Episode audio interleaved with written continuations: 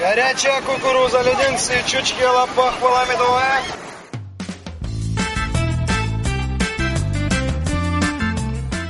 Привет, дорогие слушатели! У микрофона Андрей Гивко и это подкаст «Крымский разговор». Как всегда в этом подкасте мы рассматриваем главные новости Крыма последних дней. Все самое важное в комментариях спикеров, которые знают толк в событиях на полуострове. Напоминаем, крымский разговор можно найти в любом удобном для вас сервисе, например, в Apple или Google Podcasts, а также в SoundCloud. Не поленитесь подписаться прямо сейчас. Свежие выпуски подкастов Крым Реалии, да их много и они все отличные, появляются также на главной странице нашего сайта. Следите и не пропускайте. А теперь к главным новостям недели. В прошлом году Крым испытывал большие проблемы с водоснабжением. Отсутствие воды из Северо-Крымского канала, который функционировал на полуострове до аннексии, сильно повлияло на жизнь обычных крымчан. Во второй половине года в Симферополе, Симферопольском и Бахчисарайском районах Крыма стали подавать воду по графику. Ближе к зиме такая же участь постигла и южный берег Крыма. Российский глава полуострова Сергей Аксенов назвал этот год самым засушливым за 150 лет наблюдений. В Крыму ищут выход из ситуации. Российские власти разработали план, по которому предусмотрено строительство гидротехнических сооружений, объектов водоснабжения и водоотведения. А российский президент Владимир Путин на ежегодной пресс-конференции высказал мнение, что пресную воду для Крыма могут добыть из-под Азовского моря. Напомню, что официальный Киев утверждает, поставки воды на полуостров возобновятся только после его деоккупации. Насколько реальны планы российских властей полуострова и президента Путина, а также что будет с водой в Крыму этой зимой, обсуждали мои коллеги в эфире «Радио Крым. Реалии». В этой части поговорим о том, будет ли в 2021 году в кране вода. Спикер подконтрольного России парламента Крыма Владимир Константинов анонсировал борьбу за водную автономию республики. Такое сообщение, это была цитата, появилось на сайте Крыминформа 8 декабря. По словам Владимира Константинова, 2021 год станет годом борьбы за водную автономию.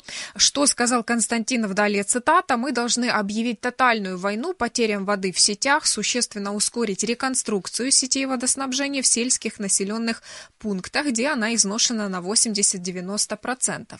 Константинов отметил, что 2020 год оказался самым засушливым за 150 лет наблюдений в Крыму. Эту цифру мы уже слышали, в частности, от Сергея Аксенова. И добавил спикер подконтрольного России парламента Крыма, что крымчанам следует сделать работу по водообеспечению делом всенародным, всекрымским. Напомню, что с сентября Симферополь и близлежащие населенные пункты перешли на подачу воды по графику. По словам российского главы Крыма Сергея Аксенова, в этой части Крыма графики могут сохраниться до конца 2021 года. В середине декабря графики подачи воды ввели э, в Ялте, хотя до ноября еще эта часть Крыма не фигурировала в списке проблемных. Э, напомню, что до аннексии Крыма России в 2014 э, году Украина обеспечивала до 85% потребностей полуострова в пресной воде через Северокрымский канал. То есть э, речь шла о воде из Днепра. После аннексии поставки воды на полуостров прекратились. Позиция Украины, что эм, Днепровская вода пойдет в Крым только после э, деоккупации. Соответственно, после 2014 года Крым очень зависим от осадков, от снега, от дождя, а на протяжении 2020 года Этих самых осадков было немного. Э, ситуацию на 2021 год попытаемся спрогнозировать э, с Сергеем Гапоном, э, специалистом Мирового центра данных по геоинформатике, устойчивому, устойчивому простите, развитию, и, и старшим преподавателем кафедры географии Таврического национального университета. Сергей, добрый день. Если надеяться на зиму, в ее лучших проявлениях возможно много снега. И в этот период не идет массовое испарение, так как просто холодно. Если зима будет снежная, и такого снега будет достаточно, то в период весенний, когда он будет таять, то будет э, массовое наполнение абсолютно всех резервуаров. Это касается не только поверхностных вод, но это касается и подземных вод. Э, дождей на полуострове не так уж и много, но тем не менее по сравнению с предыдущими периодами достаточно. Если смотреть на ситуацию из космоса и смотреть на космические снимки, то многие недели Крым не было видно. Э, были видны облака, э, было видно, что плотный э, покров, а самой территории, самой поверхности видно не было долгое время. Какие еще части Крыма могут пополнить этот список эм, регионов, которые больше всего ощущают на себе недостаток пресной воды? Крым полуостров, но он практически остров, так что на очереди абсолютно все регионы, и если какой-то регион по какой-то причине сейчас еще не испытывает недостатка пресной воды, то в ближайшее время, скорее всего, даже эти регионы э, ощутят, люди, живущие в этих регионах, ощутят недостаток пресной воды. Ситуация развивалась таким образом, что все-таки недостаток пресной воды почувствовали жители Северного Крыма, Западного Крыма, Восточного Крыма – и уже сразу стали решать проблему при помощи скважин, и именно в этих регионах вода в скважинах стала резко ухудшаться, качество этой воды падать. А сейчас ощущают жители других районов, но уже меньше говорят о первоначальных э, жителях именно северных, западных, восточных районах. Так что я думаю, что в принципе, если ситуацию рассматривать в целом, а вот не последние только недели и месяцы, и когда говорят про отключение в тех районах, где ранее не отключалось, то по большому счету все жители Крыма ощущают проблему с пресной водой и с ее недостачей. Здесь есть, э, наверное, если так по-простому, два варианта. Все-таки есть несколько путей опреснения и использования разных технологий. Если говорить о технологиях классических, которые уже, в принципе, использовались в Крыму, то такой вариант э, мало подходит для людей, вода во многом будет технического характера. Если использовать передовые технологии, западные технологии, к примеру, технологии Израиля, то качество воды в таком случае уже будет достаточно высокое. И эту воду можно большинстве случаев употреблять без какой-либо дополнительной обработки э, для питьевых нужд. Но такой вариант э, требует доступа к технологиям, а Крым доступа к таким технологиям в данном случае абсолютно не имеет. И опреснение э, опасно в нескольких случаях, и есть ряд проблем, в том числе экологических проблем, которые с ним связаны, но в принципе при доступе к передовым западным технологиям эти проблемы тоже решаются. Так что э, здесь, э, в зависимости от того, на что будет сделана ставка, в Крыму в 2020 году, как и в предыдущие годы после начала аннексии полуострова России, продолжились обыски и преследования у гражданских активистов, журналистов и верующих, в частности у свидетелей Иеговы. Однако в 2020 проявились и новые тенденции в нарушениях прав крымчан. Кто попал в поле внимания российских силовиков в аннексированном Крыму в прошлом году? За что преследуют свидетели Иеговы? И чего от российской правоохранительной системы ожидают в следующем году? В этом вопросе разбирался мой коллега в эфире «Радио Крым. Реалии». Несколько раз в неделю подконтрольные России крымские суды заседают по делам Хизбут Тахрир. Продление ареста, апелляционные жалобы, конечно, рассмотрение дел по существу. То, с чем изо дня в день сталкиваются адвокаты, которые ведут эти дела. Напомню, что организация Хизбут Тахрир запрещена в России в 2003 году. Верховный суд России включил ее в список объединений, названных террористическими. Получается, что де-факто она запрещена и в аннексированном России Крыму, хотя на территории Украины организация не под запретом. И до 2014 года проводила в Крыму публичные конференции. А что в Крыму? 19 лет колонии строгого режима для Марлена Асанова, 18 лет для Мимета Белявова, 17 лет тюрьмы для Рустема Мирсиинова и Тимура Ибрагимова, 16 лет для Сейрана Салиева, 14 лет для Сервера Мустафаева, 13 лет для Арсена Абхаирова, Сервера Зикиряева и Дема Смаилова, 12 лет для Эскендера Абдулганиева.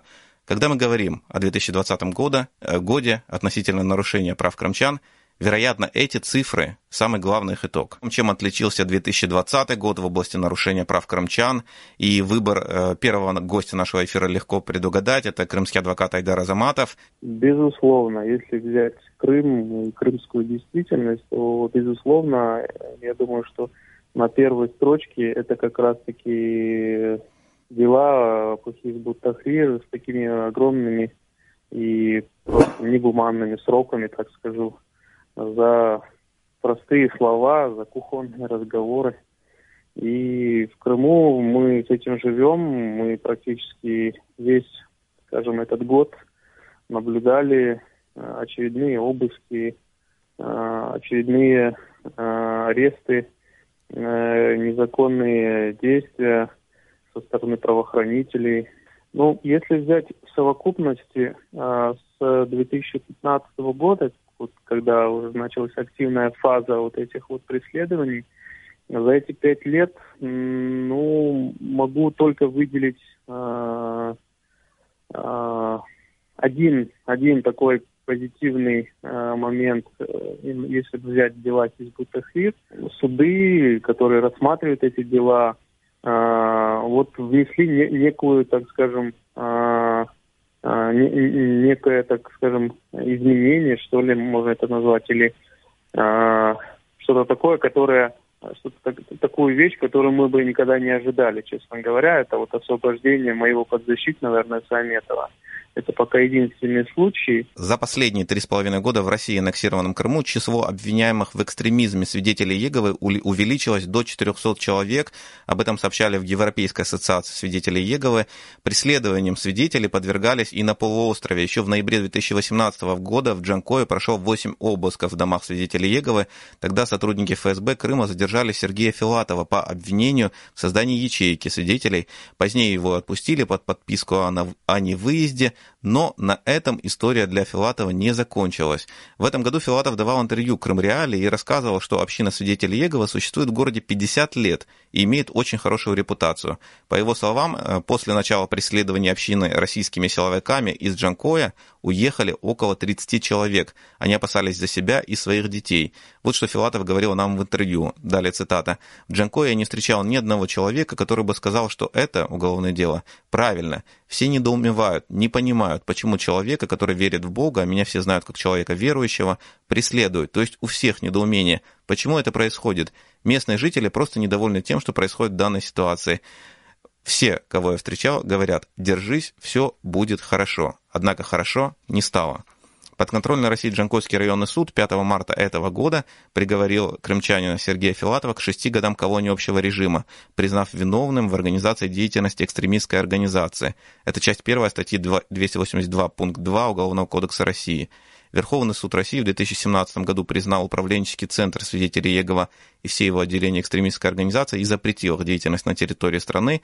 И вот после этого десятки верующих по всей стране стали фигурантами уголовных дел. С нами на связи Ярослав Сивульский, представитель Европейской ассоциации свидетелей Иегова. Случай с Филатовым не единственный громкий случай в Крыму. В июне этого года подконтрольный России Верховный суд Крыма удовлетворил апелляционную жалобу российской прокуратуры в отношении члена организации свидетелей Егова из Ялты Артема Герасимова. В марте его приговорили, приговорили к штрафу в размере 400 тысяч рублей. Это больше 5 тысяч долларов. Но затем апелляционный суд не смягчил наказание, чего обычно ожидают от апелляции, а изменил его на 6 лет тюрьмы. Я прав, что это нестандартный для российской практики случай? Да, такое происходит довольно редко.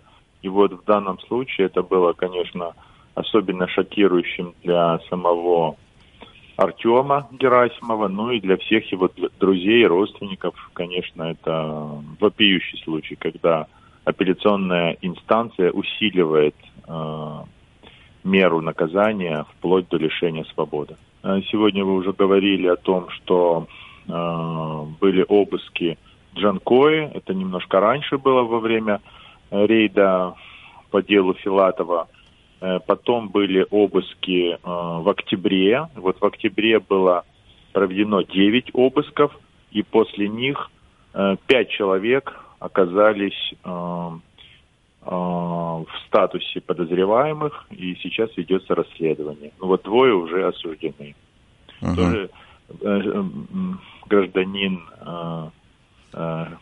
России Сташевский, Игорь Сташевский тоже сейчас, его дело находится уже на рассмотрении в суде. В России казалось, что все это, все преследования уже в прошлом, во времена СССР, вот моя семья была сослана, мой папа сидел 7 лет, мама 4, то есть казалось, что все это в прошлом, но то, что сейчас это вернулось, и, и с еще таким размахом, как это сейчас происходит в России, это просто, конечно, не поддается никакому описанию, и вообще трудно себе представить, чтобы в 21 веке давали 6 лет, или там меньше, или больше, просто за то, что человек читает Библию. Это, это просто невероятно. 2020 год для аннексированного Крыма и материковой части Украины был насыщенным масштабными событиями. В частности, Украина подала в ООН новые резолюции по Крыму, которые приняли, продолжаются суды за скифское золото и потерянные из-за аннексии украинские активы на полуострове. Крымская платформа – международная переговорная площадка по деоккупации Крыма, которую представили в прошлом году, безусловно, относится к таким событиям. Представители Украины рассказали о платформе европейским депутатам и предложили им присоединиться к инициативе.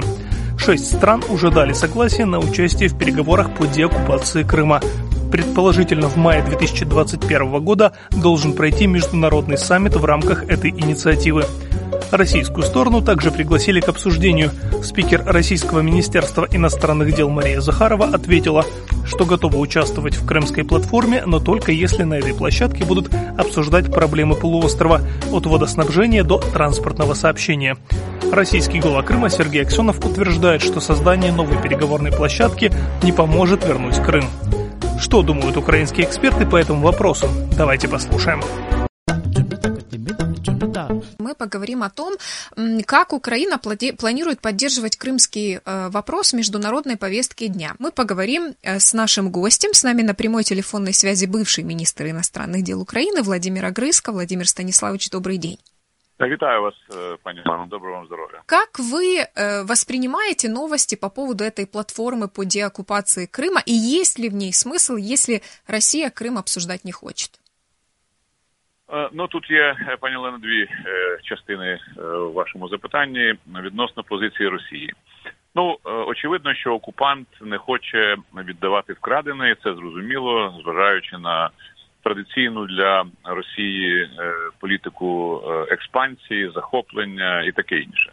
Тому насправді сенсації в цих заявах нема. Тим більше ви знаєте, зараз вони там провели Е, ці зміни до конституції, правда, на піньках і е, колодах. Е, от але поза тим, тепер навіть обговорювати відчужені території не можна, бо це каратиметься спочатку штрафом, а потім і кримінальним переслідуванням. Але поза тим, е, це позиція зрозуміла, е, але е, настільки далека від здорового глузду міжнародного права і все, що з цим пов'язане, що воно не не, не потребує ніяких обговорень і, і пояснень. Відносно другої частини, вона значно важливіша і значно серйозніша.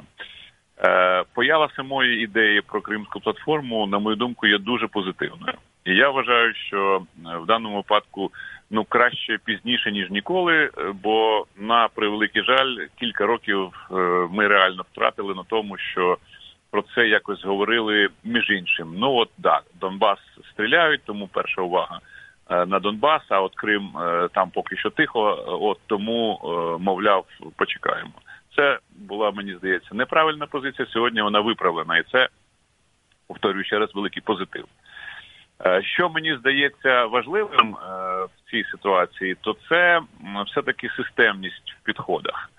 Я маю на увазі, що така робота повинна е, ну проводитися на різних рівнях, на різних майданчиках, в різний час, а у підсумку зводитися до одного як підняти міжнародну громадськість, підняти міжнародних лідерів для того, щоб е, тема Криму, по-перше, не сходила з порядку денного, а по-друге, стала отим, знаєте, чемоданом без ручки для е, Путіна, який е, буде платити за цю спробу незаконної анексії с каждым днем дедали большую цену. Э, Владимир Станиславович, хочу напомнить нашим слушателям, что в декабре Генеральная ассамблея Организации Объединенных Наций поддержала проект обновленной э, резолюции, инициированной Украиной, которая касается милитаризации России э, Крыма.